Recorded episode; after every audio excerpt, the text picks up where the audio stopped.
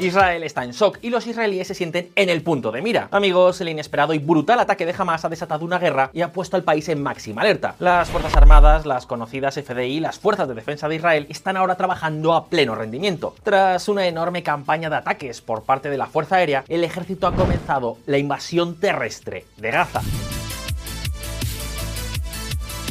Hablamos de un ejército que cuenta con unos 170.000 efectivos regulares, pero que a su vez tiene una de las mayores capacidades de movilización de reservistas de todo el mundo. En estos momentos hay unos 360.000 reservistas movilizados y preparados para luchar junto a las fuerzas profesionales. Y en caso de necesitarlo, se podría llegar a poner en combate a casi medio millón de reservistas. Hablamos de ciudadanos normales y corrientes que en Israel están obligados a realizar el servicio militar y a continuar haciendo anualmente entrenamientos militares, tanto hombres como mujeres, aunque en el caso de las mujeres hay más exenciones. Con todo, las fuerzas de defensa de Israel se han ganado a pulso la fama de ser una de las mejores fuerzas armadas de todo el mundo. Amigos, la supervivencia del pequeño Estado hebreo, que históricamente ha estado rodeado de milicias y de países enemigos y estados hostiles, ha dependido de que su tasa de fallo fuese de cero. Sin embargo, desde que se fundó el Estado moderno de Israel en 1948 hasta el día de hoy, el tipo de amenazas internas y externas a las que se han enfrentado han cambiado y mucho, y con ellas, lógicamente, también lo han hecho sus Fuerzas Armadas. Por eso hoy en VisualPolitik nos hemos hecho unas cuantas preguntas. ¿Cómo son concretamente las fuerzas de defensa de Israel hoy en día? ¿Cómo se han ido transformando y adaptando a los distintos adversarios a los que tienen que hacer frente? ¿Están realmente preparadas para lo que se les avecina? Pues bien, todo esto y más os lo vamos a contar en este vídeo. Así que gasolina y arranquemos.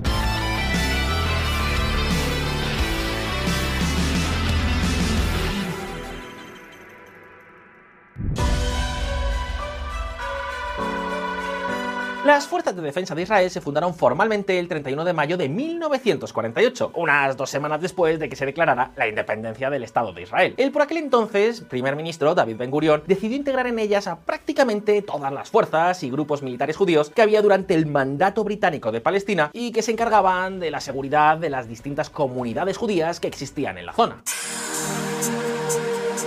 Hablamos de grupos como la Haganá, que en ese momento ya contaban con cierta experiencia de combate. Estas milicias llegaron a formar una alianza pocos años antes de la independencia de Israel, conocida como el Movimiento de Resistencia Judía, el cual se enfrentó a las autoridades británicas. Esta experiencia ayudó bastante a la futura creación de las FDI, que ya sí serían una fuerza regular y organizada, con su ejército, su armada y su fuerza aérea. Pensad que estos guerrilleros habían hecho frente a numerosos ataques de árabes contra los judíos en el mandato de Palestina y además habían luchado tanto en la Primera como en la Segunda Guerra Mundial con el ejército británico. Recordemos que el Reino Unido era la potencia que colonizaba Palestina desde 1920 tras su victoria sobre el Imperio Otomano, quien a su vez controló la región de Palestina durante cuatro siglos de forma casi ininterrumpida. De hecho, se considera que la primera fuerza armada judía de toda la historia se formó dentro del ejército británico, la Legión Judía, que luchó en la Primera Guerra Mundial y en la Segunda unos 40.000 judíos lucharon también con el ejército británico contra los nazis.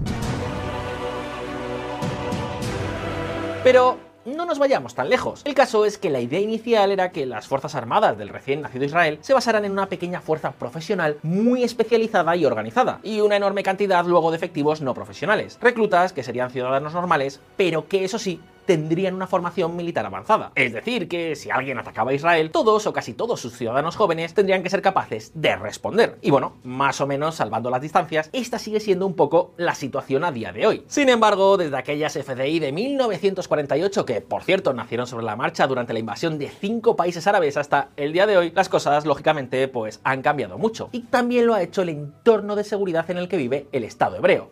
Fijaos.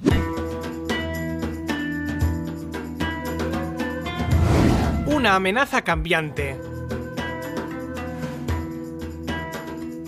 Amigos, en los últimos 20 años las amenazas a las que tiene que hacer frente el Estado hebreo han cambiado radicalmente. Y es que, veréis, desde la creación del Estado de Israel y durante la mayor parte de la segunda mitad del siglo XX, sus principales enemigos fueron sus propios estados vecinos. Lógicamente, estados que tenían ejércitos regulares y profesionales. Hablamos de Egipto, Jordania o Siria, y más a posteriori desde 1979 también de Irán. De hecho, Israel ha tenido guerras o enfrentamientos militares con todos ellos a lo largo de ese tiempo, con algunos como Egipto Siria incluso más de una vez. De hecho, Siria es el único de los países árabes que estuvo en guerra con Israel y que aún hoy no ha firmado la paz. Para que os hagáis una idea, Siria ha tenido enfrentamientos militares directos con Israel en 1948, en 1967, en 1973 y en 1982. Y de hecho, tras la firma de sendos acuerdos de paz con Jordania y Egipto, Siria se convirtió en términos de Estado en su única gran amenaza junto quizás también a Irán. Y el caso es que por todo esto las fuerzas de defensa de Israel estaban históricamente entrenadas y preparadas para lo que podemos considerar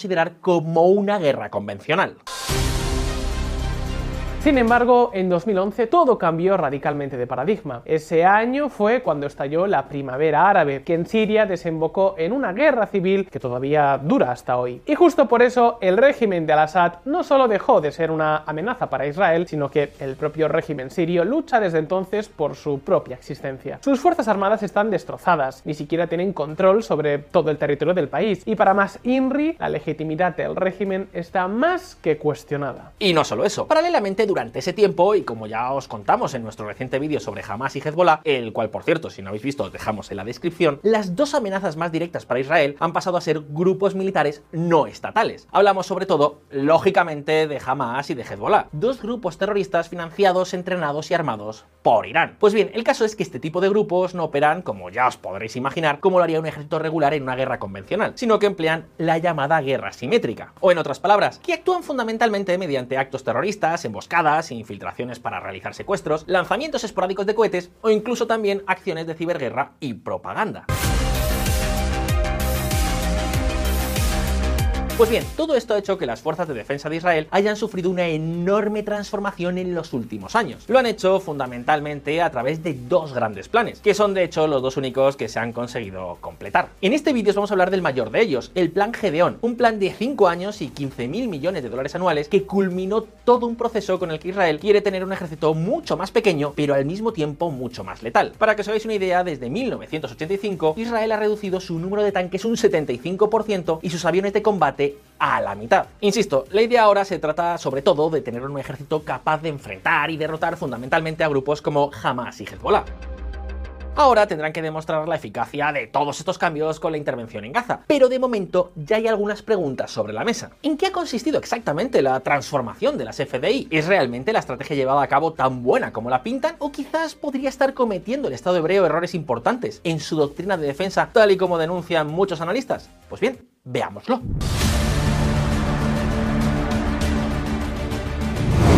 Fuerza camaleónica. Amigos, el plan Gedeón fue lanzado en 2015 y aprobado por el gabinete del gobierno israelí en 2016. La idea era reducir, modernizar y reformar el ejército, empezando por el número de efectivos. Para empezar, el ejército regular se redujo de 45.000 a 40.000 efectivos, así como también lo hizo el número de reclutas. Además, el servicio militar obligatorio se redujo en cuatro meses y salvo que los acontecimientos actuales lo cancelen, está previsto que se reduzca otros dos en los próximos años. Pero si algo ha visto un recorte entre todas las cosas, esos son las fuerzas de la reserva, que se han recortado un 30%, o lo que es lo mismo, se liberó del servicio a unos 100.000 reservistas. Ahora bien, puede que todo esto, y sobre todo con lo que está pasando ahora en Gaza, os resulte bastante extraño. ¿Por qué querrían las Fuerzas Armadas de Israel, a las que superan y por mucho en número las de sus países vecinos, volverse más y más pequeñas? Pues bien, básicamente por la adopción de una nueva doctrina militar. Ahora el ejército israelí opera en áreas, digamos, mucho más pequeñas que las que, por ejemplo, lo hacía en el siglo pasado. Las FDI ya no buscan pacificar las amenazas ocupando extensos territorios en un estado enemigo, como por ejemplo se hicieron con el Sinaí en Egipto en dos ocasiones. La primera vez en 1900 1956 durante unos cuantos meses y la segunda en 1967 tras la Guerra de los Seis Días, con una ocupación que duró 15 años. Ahora la nueva misión es tener el control operativo en todo momento sobre zonas hostiles muy limitadas y eliminar amenazas como la capacidad de lanzar misiles o la existencia de túneles enemigos de forma muy precisa. De hecho, en 2011, antes de este plan, Israel empezó a implementar una nueva doctrina basada en brigadas de combate independientes. Con esto, las brigadas ahora pueden actuar mucho más rápido y además se comunican directamente con la Fuerza Aérea y con la Marina para pedir apoyo. Ya no hay tanto saltos intermedios que retrasen las operaciones. Por supuesto, también se ha cambiado el entrenamiento, el armamento y las prioridades a la hora de colocar un soldado en un puesto operativo. Y es que, veréis, ahora la infantería y los cuerpos blindados se entrenan sobre todo para dos cosas, el combate urbano y la destrucción de túneles y otras fortificaciones. Como ya os hemos contado en recientes vídeos aquí en VisualPolitik, Hamas tiene una enorme infraestructura de túneles subterráneo de más de 500 kilómetros de longitud. Eso les permite operar bajo tierra, moverse de un lugar a otro de la franja sin el riesgo que implica salir al exterior en mitad de un bombardeo y también guardan mucho armamento como los famosos cohetes que lanzan constantemente sobre Israel. Ahora bien, en el caso de una guerra urbana, que es lo que ya está empezando a suceder, si Israel cumple con lo que ha avisado, estos túneles podrían convertirse en todo un quebradero de cabeza. Primero, porque son mucho más difíciles de destruir que un edificio normal y corriente. Y de hecho, es obligado a Israel a crear una unidad de élite entrenada para ello, la unidad Yahalom, que cada vez cuenta con más efectivos y más medios. Esta unidad está especializada en infiltración, combate cuerpo a cuerpo subterráneo y destrucción de túneles. Sea como sea, el problema es que toda esta infraestructura hace a Hamas una fuerza especialmente escurridiza. En caso de una invasión urbana israelí, los guerrilleros y francotiradores de Hamas podrían moverse de un edificio a otro y escapar a otro lugar totalmente distinto para emerger como de la nada sin ni siquiera pisar la calle. El caso es que toda esta operativa de Hamas en túneles y fortificaciones subterráneas redujo mucho la utilidad de la fuerza de artillería con la que contaban las fuerzas de defensa de Israel. Una fuerza que fue clave en la década de los 60 y de los 70, pero que ahora ha pasado totalmente a un segundo plano. ¿Por qué? Pues veréis. El problema de la artillería es que conceptualmente está pensada para atacar objetivos grandes, poco móviles y en campo abierto. Y la guerra contra Hamas en Gaza será básicamente todo lo contrario a ese escenario. Además, el amplio rango de los proyectiles de la artillería podría aumentar el riesgo de fuego amigo y los daños colaterales a civiles, con lo que simplemente utilizar artillería de forma masiva ya no es una opción. Para solucionar esto, las FDI cambiaron sus unidades de artillería por unidades especializadas en drones. De esta forma, la unidad ZIC cuenta con drones Hermes 450 y Hermes 900 de fabricación israelí que son muy versátiles. Pueden realizar tareas tanto de inteligencia o guerra electrónica como atacar con misiles con una alta precisión. Además también hay otra unidad, la Sky Rider, dedicada en exclusiva a la recopilación de inteligencia para que el resto de las Fuerzas Armadas puedan operar correctamente.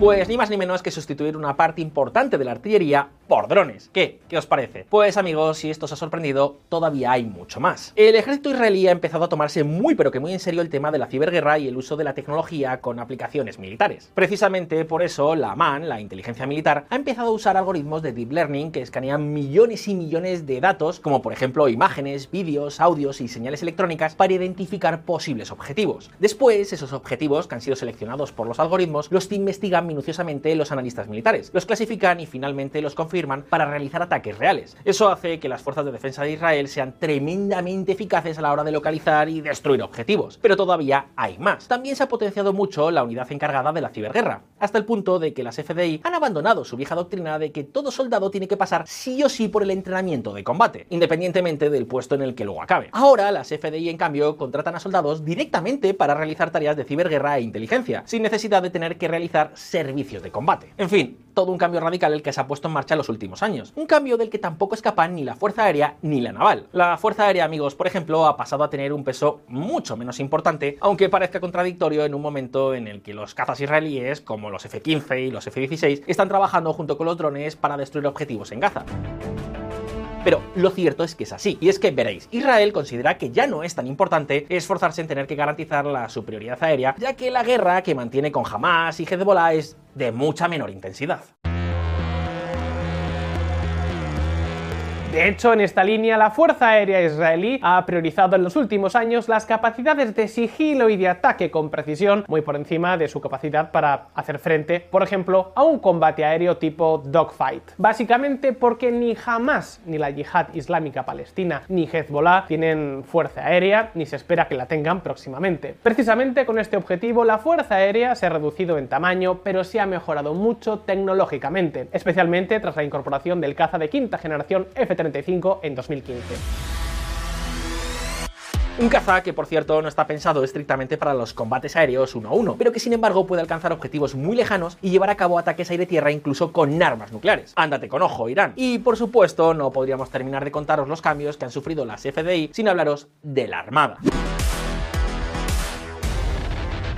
La fuerza naval es una prioridad para Israel. El país funciona en la práctica casi como si fuera una isla. Me explico. El 98% de los bienes importados a Israel llegan por vía marítima a través del Mediterráneo y más del 80% de la población vive a lo largo de sus 197 kilómetros de costa. Además, la mayor parte de las infraestructuras críticas del país, como las centrales eléctricas, los puertos, desalinizadoras e incluso instalaciones militares, están próximas a la costa. ¿El problema? Pues que la armada israelí fue pensada inicialmente para enfrentarse a la de Egipto por un lado y a la de Siria por otro. Por este motivo, la armada israelí estaba compuesta de destructores, grandes barcos lanzamisiles y submarinos. Sin embargo, ahora mismo parece poco probable que Israel vuelva a enfrentarse a guerras marinas con armadas profesionales bien equipadas, especialmente después de cómo quedó el tablero militar tras la guerra del Yom Kippur.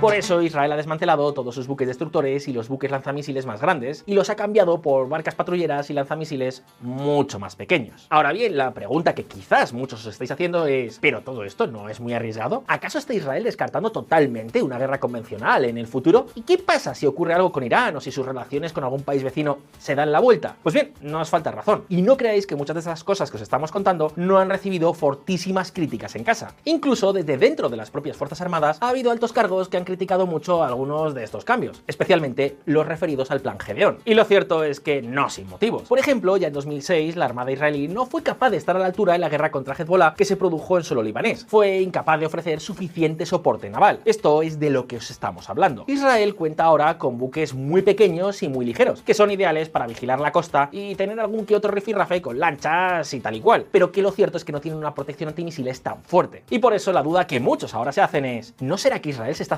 centrando de demasiado en Hamas y Hezbollah y se está olvidando de la posibilidad de una guerra convencional? ¿Cómo es exactamente la estrategia defensiva que han estado llevando a cabo en los últimos años? Y quizás la pregunta más importante de todas, ¿les está funcionando? Pues bien, descubrámoslo.